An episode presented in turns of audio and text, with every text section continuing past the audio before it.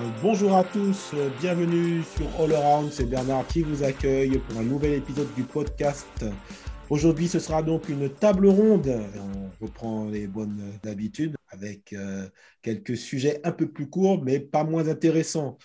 Et pour ce soir, bah, la table, elle sera bien fréquentée. En effet, j'accueille euh, Virginie qui revient parmi nous. Salut Virginie. Salut Bernard, salut à tous. Je suis très contente de vous retrouver après ce, ce petit moment de pause.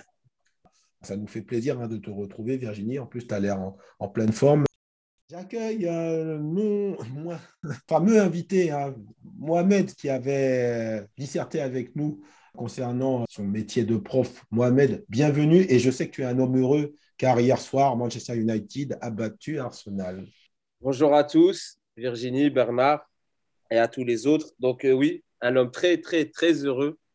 Et je le rappellerai, grand plaisir, s'il faut deux fois, trois fois, quatre fois. Et comme l'a dit Patrice Evra, hier, c'était des hommes contre des enfants. Voilà, l'affaire a été brillamment entendue. Chers amis, pour cette table ronde, nous allons euh, aborder euh, quelques sujets qu'on va traiter plus rapidement, mais euh, qui ne sont pas moins importants. On va commencer avec un événement commercial auquel personne n'a échappé. Alors, ceux qui ont voulu y échapper, ben, ils se sont enterrés, hein, ils ont tout coupé, ils ont coupé tout lien social, ils se sont mis dans une grotte et puis ils sont ressortis euh, tout récemment. C'est le fameux Black Friday, ce moment de ristourne absolue, euh, de solde. euh. Ce Black Friday, euh, qu'est-ce qu'il vous inspire? Allez, Virginie. Alors, pour ma part, j'avoue que je ne profite pas spécialement de ce moment. Moi, je trouve qu'on en fait quand même des caisses. Dès que tu allumes ton ordinateur ou que tu te connectes sur Internet, bim, mon constat que le Black, le Black Friday, euh, c'est pas sur ce, qui, ce dont tu as besoin. Euh, un exemple très concret, moi j'ai besoin de renouveler mon matériel euh, informatique, une imprimante. hein. Je, voudrais passer à quelque chose d'un petit peu sérieux. Et en fait, le Black Friday euh, ne, ne m'intéresse pas, en tout cas pour, pour cet achat dont j'ai vraiment besoin. Donc je me rends compte que le Black Friday, euh, c'est pour des choses dont tu n'as pas forcément besoin, mais par l'attrait du prix, euh, tu crois que tu vas en avoir besoin et il va te le falloir. Donc moi, j'ai jamais été très fan de toute façon des soldes, des ristournes, des, euh, des stockages, des choses comme ça. Mais là, je ne cache pas que cette année, ça m'a été particulièrement indifférent. Donc j'ai rien acheté, je crois, hein, en tout cas en conscience, j'ai rien acheté dans le cadre du Black Friday et je m'en porte pas plus mal. Donc euh, on va dire que le Black Friday, je passe. Ah, d'accord. Donc, tu n'as pas été euh, victime. euh, pas d'achat compulsif. pas de message subliminal. ah, tu sais, hein, franchement. Non. Le matraquage, ça peut faire des dégâts hein, parfois. hein. Euh, il suffit juste de regarder ses applis, ton téléphone qui sonne toutes les euh, cinq minutes. Ah oui, ristourne à gauche, ristourne à droite, et euh, on s'invente finalement des besoins euh, qui n'en sont pas. Pour ma part, moi j'ai réussi à résister. Il faut dire après, il faut simplement acheter ce dont on a besoin. Et toi, Mohamed, alors, tu en as profité ou pas? Alors, pas du tout. Et je rebondirai sur ce qu'a dit Virginie. Moi, je l'ai vécu comme une, une pollution. Une pollution. C'est-à-dire que je reçois des mails tous les jours. Et des applications, bah, comme tu as dit, tu ouvres, je sais pas moi, Facebook, Insta, tu sais, tout de suite, tu es matraqué. C'est fatigant. Et puis, Virginie, elle a entièrement raison. Quand tu as besoin de quelque chose de très sérieux, il n'y a pas de réduction ou de remise qui s'affiche. C'est en fait l'idée de créer un manque avec des prix attractifs pour des choses où tu n'en auras aucune utilité. Et puis de toute façon, c'est l'air du temps. hein. C'est cette société de consommation où on pousse à consommer sans arrêt, sans arrêt, sans arrêt. Enfin, il n'y a aucune logique, hormis celle d'un capitalisme effréné, d'un libéralisme galopant. Donc, euh, non, non, non, le Black Friday, c'est non, non et encore non. On achète à n'importe quel moment de l'année, mais seulement quand on a besoin. Et je crois que si on agit tous comme ça, c'est comme ça qu'on fait des économies. C'est pas en achetant des produits, en additionnant des 3, 4 ou 5 euros sur des produits dont on n'a aucune utilité. Mhm. Ah, je suis bien d'accord avec toi, surtout qu'on a toute l'année en fait hein, pour s'acheter des choses dont on a besoin. Plus encore euh, des promotions en fait, il y en a pratiquement tout le temps. Il y a toujours des codes disponibles à gauche, à droite. Il y a toujours une bonne affaire. Il y a également des magasins d'usine. Donc, euh, pour peu qu'on ait envie de se déplacer, hein, des fois, euh, si on en a bien sûr la possibilité, eh bien, il y, a, largement de quoi faire. Et surtout des choses dont on a besoin. Moi, j'avais envie également de parler avec vous de ce fait aussi, d'apporter un peu des euh, traditions qui ne sont pas obligatoirement euh, dans nos habitudes, on, va dire. Moi, je pense par exemple à Halloween, qui euh, tout, n'était pas du tout au calendrier hein, pour nous, qui depuis allez, 25 ans est devenu, enfin devenu, c'est plus ou moins installé pour ceux qui le veulent, bien sûr, mais à, l'origine, il n'y avait rien. Le Black Friday, c'est pas rien, c'est également très anglo-saxon. Donc euh, voilà, là, on se retrouve un peu avec des choses qui euh, sont surprenantes, mais bon, commercial aussi. Hein. Comme tu l'as dit, Mohamed, euh, effectivement, société de consommation, excès, parce que dans la société de consommation, il y a des choses positives, oui, il faut le dire aussi. Mais il y a également ce genre de presque dérive parce qu'on se retrouve des fois avec des choses sur les bras. Tu es là, tu dis, ah oui, tu as fait une affaire avec ci, avec ça, avec le super mixeur, euh, le super KitchenAid que tu trouves à avoir acheté, ok, à 50%, mais euh, finalement, ton KitchenAid, il va te servir deux à trois fois dans l'année. C'est pas terrible, hein, n'est-ce pas, euh, Virginie? Ah, moi, je suis complètement d'accord avec toi. Alors, je vais, je vais peut-être dévier un petit peu, mais je pense que c'est quand même en lien avec notre discussion. Je ne sais pas si vous en avez entendu parler. Je crois que c'est arrivé cette semaine. Euh, l'interdiction, en tout cas quand tu cherches sur Google, euh, de, enfin, comment dire, la fin de la recherche Google qui porte sur un site qui s'appelle Wish. Oui, tout à fait. Un, site commerçant. Hein. Euh, alors moi, j'ai jamais commandé là-dessus, mais je sais qu'ils ont des prix très très très très très très attractifs sur des babioles. Hein, on est d'accord, c'est pas du tout sur l'imprimante dont j'ai besoin pour mon travail. C'est sur euh, une robe que tu vas payer 20 centimes et j'exagère, mais un tout petit peu. Alors, c'est des choses qui sont pas du tout qualitatives. Et pourquoi est-ce qu'on a interdit euh, ce, site internet d'apparaître quand on fait des recherches, en tout cas sur Google? C'est que les produits sont dangereux. Alors oui, c'est pas cher. Oui, ça fait des petits gadgets, c'est sympa peut-être pour, euh, pour soi-même ou pour offrir, mais c'est des produits dangereux. Et notamment, sur les jouets. Et là, on est en période de fête et de Noël, et donc on est tous un petit peu à la recherche euh, du jouet pour, euh, pour, pour nos enfants, nos neveux, etc. Et donc, euh, voilà, on parlait de société de consommation qui crée le besoin ou qui t'incite à avoir la dernière petite robe made in China que tu payes vraiment une misère. Bah oui, mais fais attention parce qu'elle est peut-être dangereuse. Peut-être que si tu t'approches un petit peu trop de ta bougie d'anniversaire, tu vas finir en torche même. J'exagère encore une fois, mais voilà, donc tout ça pour, aller dans votre sens, les garçons. Hein. Effectivement, en société de consommation, euh, on crée un besoin alors qu'il n'existe pas. Et tout ça pourquoi euh, À bas prix. Et on se dit, mais c'est une affaire, c'est une affaire. Peut-être qu'un jour, j'aurai besoin de ce robot, etc., que je paye 10 euros. Tu te rends compte, mais dans la vraie vie, il coûte 100 euh, fois plus cher. Oui, mais fais attention à ce que tu achètes et regarde la preuve avec Wish. il me semble que j'avais entendu dire que maintenant, si tu veux aller sur ce site, il faut vraiment taper leur adresse mail mais tu ne peux plus, dans une barre de un, navigateur de recherche, euh, faire cette recherche qui n'aboutira pas, en tout cas, je crois, en Europe et à tout le monde en France. Attention aussi aux faux besoins qui sont suscités euh, par l'attrait du prix, etc.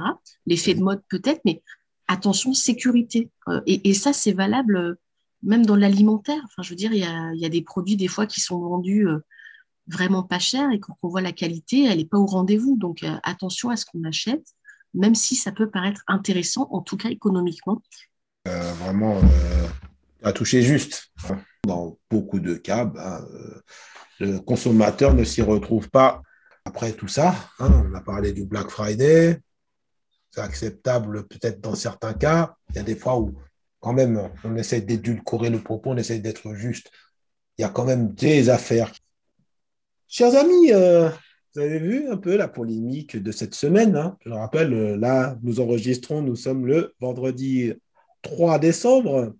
Et actuellement, une personne euh, d'une certaine mouvance politique s'est euh, déclarée candidat à l'élection présidentielle qui aura lieu l'année prochaine. voilà, il est crédité actuellement un certain potentiel concernant les intentions de vote. Hein.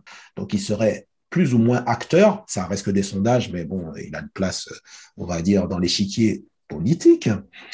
Il a prévu de faire un meeting normalement du côté du Zénith hein, ce, dimanche, sauf que euh, il a tellement de supporters qu'il a prévu d'investir le palais des expositions à Villepinte. Sauf que ben, il y a d'énormes contestations, bien entendu. Hein. Voilà, ça, ça de mettre un peu le feu, d'une part, et d'autre part, euh, cette, contestation vis-à-vis de lui euh, me paraît quand même un peu euh, exagérée. C'est-à-dire que, bon, bah, même si c'est quelqu'un qui a des idées nauséabondes, à mon avis, il faut bah, le laisser faire son meeting, quoi, d'une manière ou d'une autre. Hein. La censure, on ne l'accepte pas pour l'autre. Ben bon, là, lui, qu'est-ce que vous en pensez, hein, Virginie?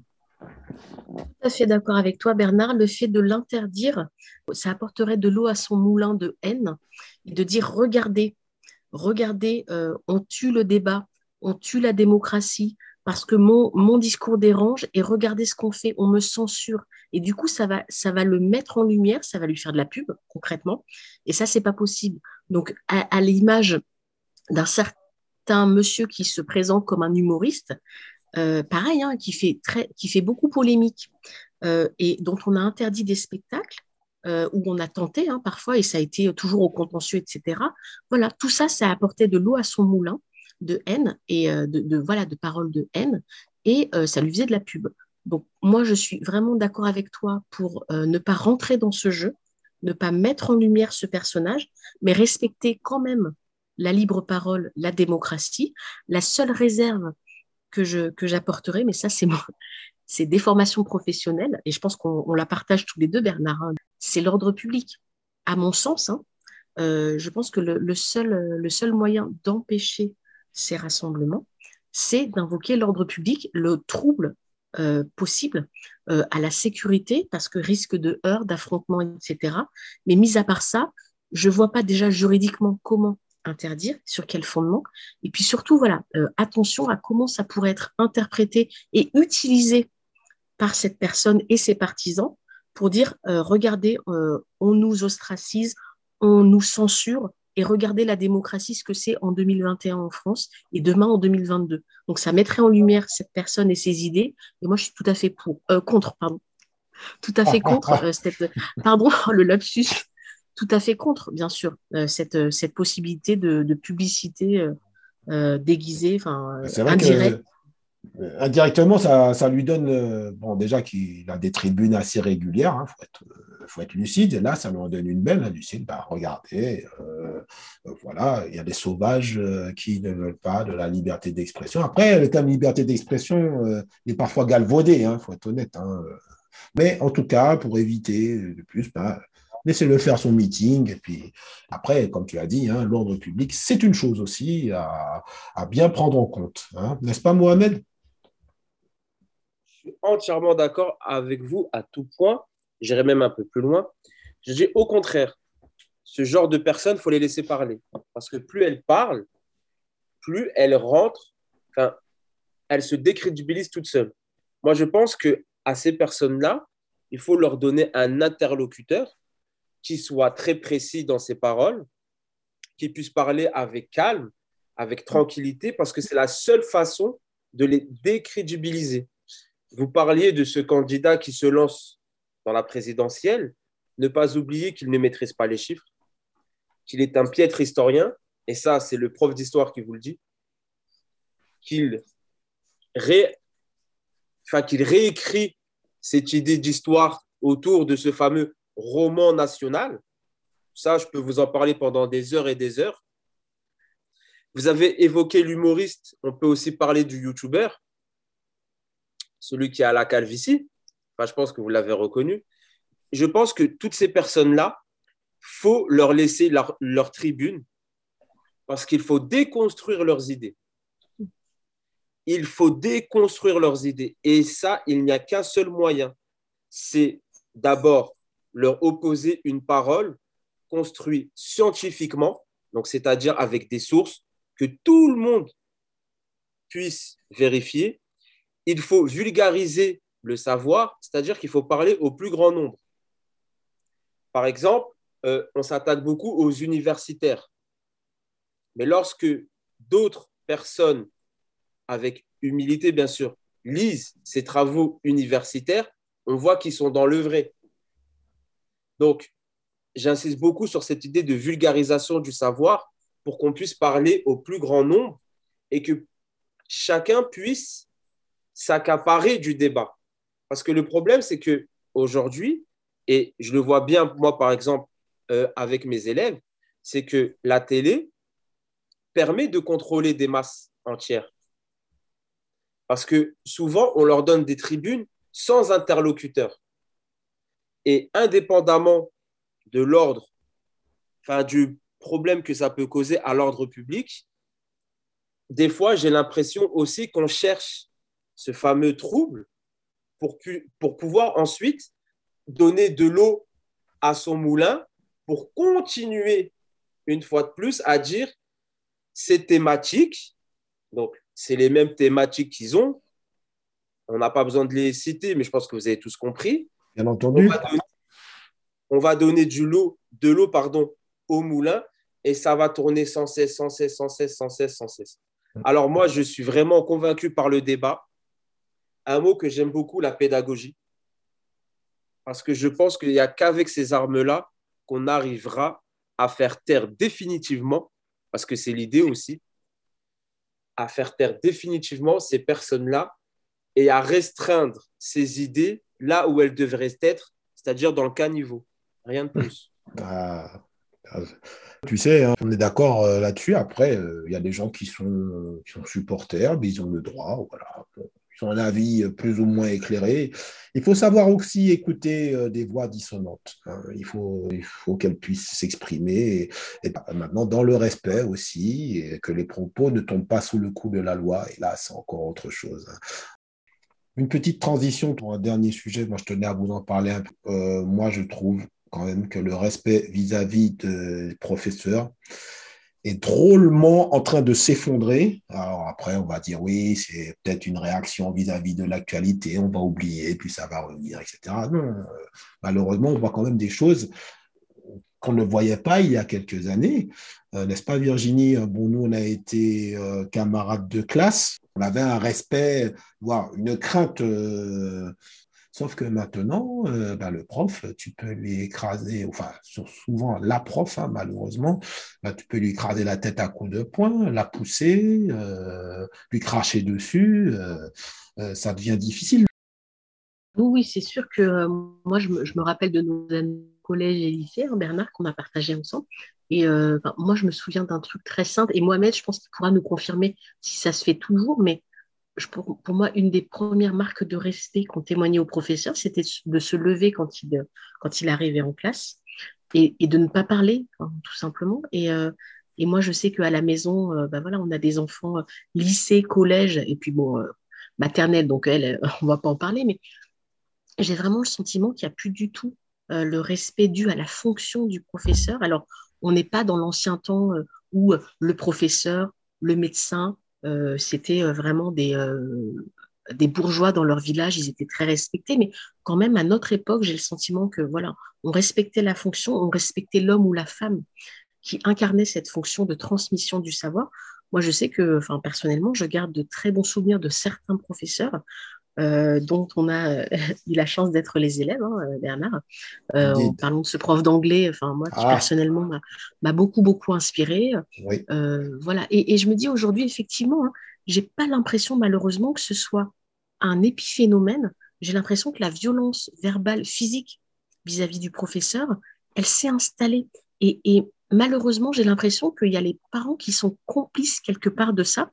C'est-à-dire que même les parents remettre en cause la parole du professeur, l'autorité du professeur. Et dans ces cas-là, comment veux-tu que ton enfant respecte ton professeur quand le parent conteste les décisions qui sont prises, conteste les sanctions éventuellement, conteste les notes et va aller voir et régler ses comptes avec le professeur à la sortie des classes, comment veux-tu que les enfants, ensuite, le repère, c'est les parents.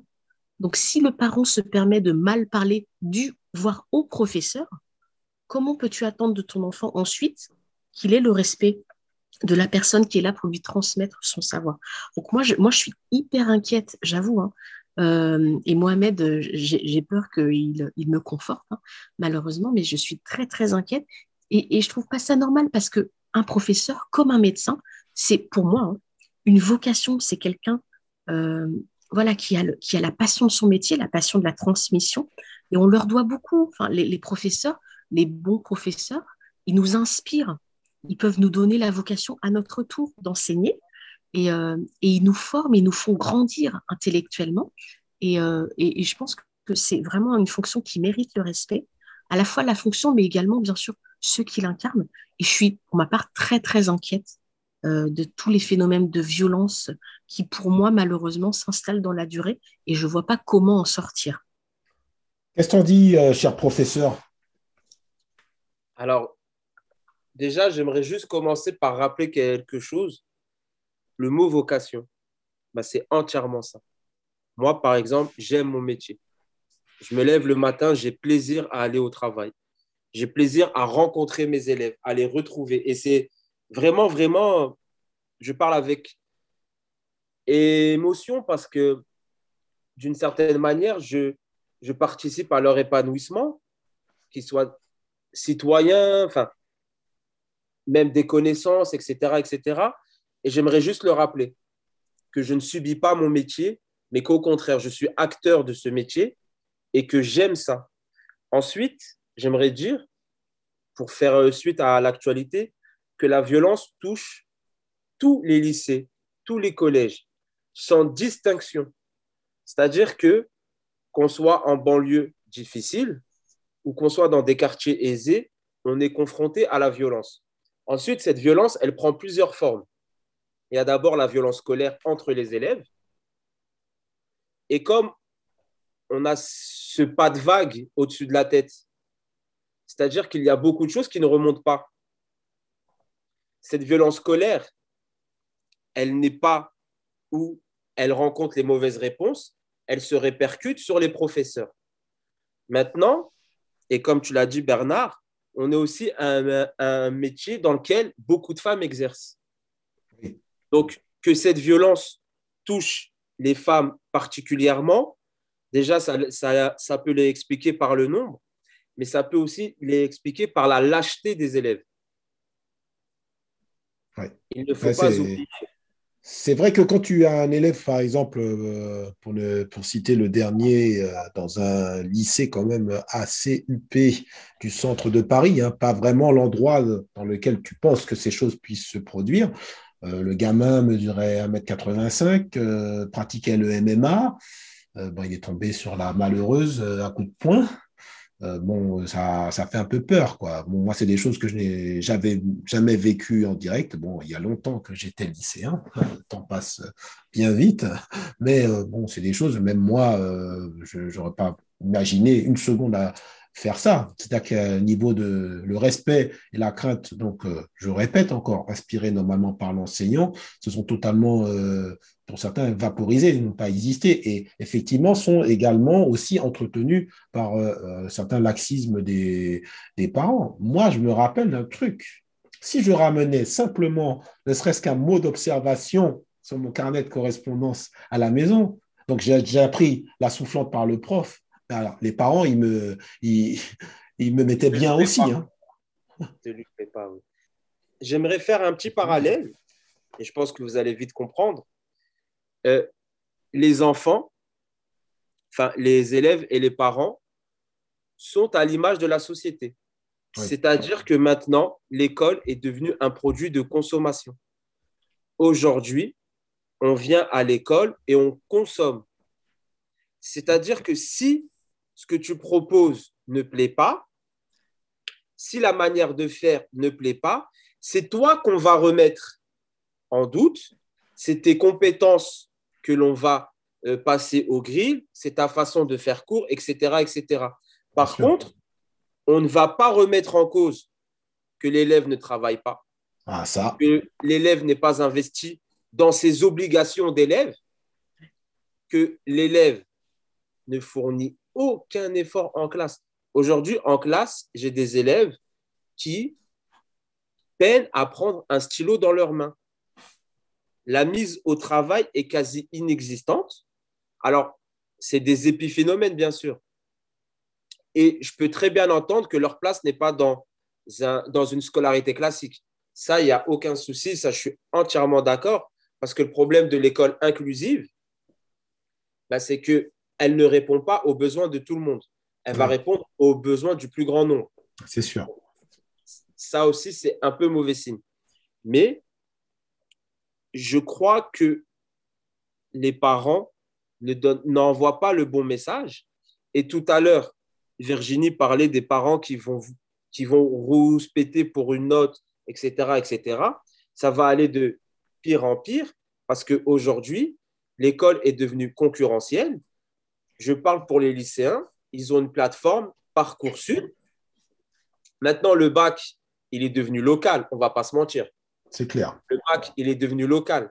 Donc, tous les établissements vont se battre pour avoir les meilleurs résultats. Parce qu'on est bien d'accord que un lycée ne va pas accepter d'avoir 50% d'échecs comme moi j'ai pu connaître à mon époque. À mon époque d'élèves, j'ai vu des classes qu'on a été obligé de créer parce qu'on a eu plus de 50% d'échecs au bac l'année d'avant. Ah, c'est terrible. Et en même temps, euh, c'est étonnant parce que, rappelle-toi, on parlait de, pourtant d'une certaine mensuétude concernant les notes. Donc, si effectivement tu as un niveau de, de... cette mensuétude, pourquoi est-ce qu'elle apparaît, Bernard? Sincèrement, en toute honnêteté, si demain on demandait aux parents de venir incognito d'être placés dans une autre pièce et de voir comment se comportaient leurs enfants face au travail, je pense qu'il y aurait des surprises et des découvertes. Et des convenus même. ah mais, et tu sais, hein, je parlais avec des camarades, je pense que le premier problème, c'est déjà euh, la consommation excessive des écrans, l'absence de lecture, parce que c'est quelque chose, j'insiste beaucoup, mais faites lire vos enfants. Ne serait-ce que 15 minutes par jour, faites-les lire. Alors, on ne demande pas des lectures Tolstoï ou ce genre de choses, mais faites lire vos enfants et vous verrez que déjà, ils seront moins fâchés avec le français. Si tu es moins fâché avec le français, les consignes, tu vas les assimiler, tu vas les comprendre. Parce que jusqu'à preuve du contraire, dans toutes les matières, les consignes qu'on te donne, c'est du français. Donc, il y a des petites choses qu'on pourrait mettre en place et qui éviteraient, je pense, aussi euh, des frustrations et des frustrations qui mènent à la colère et qui mènent à la violence. Beaucoup des élèves qui sont en violence scolaire sont aussi des élèves qui sont en échec scolaire. C'est des élèves auxquels on n'apporte pas de réponse éducative, auxquels on n'apporte pas de réponse pédagogique. Et pour finir, c'est des élèves qui n'ont plus leur place dans une scolarité classique. Et comment Alors là, je vais élargir encore un peu plus le propos. Mais comment est-ce que tu fais quand ton chef, le grand chef, je ne vais pas le citer, mais je vois que de qui vous parlez, il rend 600 millions. Il n'a pas rendu 10 euros, il n'a pas rendu 20 euros. Il a rendu 600 millions de budget et qu'il en est fier. Alors qu'on manque d'AESH, on manque d'AVS, on manque de professeurs. Et j'ai travaillé dans des établissements qui avaient l'âge de mon père pas de chauffage, pas d'outils informatiques adaptés. Enfin, le collège du 21e siècle, il faudrait qu'on rentre dedans. Le lycée du 21e siècle, il faudrait qu'on rentre dedans. Mais après, c'est un combat où il faut être uni. C'est comme ce que je t'avais dit, Bernard, il y a quelques temps qu'on avait fait cette, enfin, ce premier interview, cette première interview. Les parents ne doivent pas être contre, mais les parents doivent être avec le prof. Ah. Ça, malheureusement, hein, tu sais, c'est un combat euh, parce que franchement, euh, comme tu l'as dit, bon, il y a la console, tout ça, il y a un manque de conscience aussi euh, des enjeux. Une société qui change, qui évolue. Le professeur était avant un notable, hein, au même titre qu'un médecin, par exemple, qu'un avocat, tout ça. Et là, on voit une évolution des choses où le professeur, maintenant, et ça fait de la peine un peu de le dire quand même, rase les murs hein, des fois. Bon, il reste encore, heureusement, certains qui, sont forts, qui restent vraiment focus sur leur métier, dans la droite ligne de ce qu'ils doivent faire, mais on a du mal à recruter. Ceci explique cela, il n'y a pas de fumée sans feu. Et pour en revenir à cette violence scolaire, que tu connais, hein, Mohamed, hein, de toute façon, tu as bien expliqué les, tenants et les aboutissants. Eh ben, euh, là, on voit quand même une espèce de fuite en avant. On espère quand même que les choses vont un petit peu se calmer. On se retrouve un petit peu plus tard pour faire euh, un point d'étape. J'espère que d'autres faits divers n'arriveront pas. Merci en tout cas pour vos interventions qui ont rendu cette table ronde vraiment super euh, intéressante. On se retrouve très bientôt. Merci Virginie. Merci à toi Bernard, merci beaucoup à Mohamed et à très bientôt. À bientôt Virginie. Mohamed, à bientôt. Hein. J'espère bien. J'espère bien parce que j'apprécie beaucoup cette euh, liberté de parole, ce, ce respect, cet échange constructif. Et à bientôt et avec grand, grand, grand plaisir. C'était la table ronde numéro 4, le dixième épisode du podcast. C'était Bernard. À la prochaine.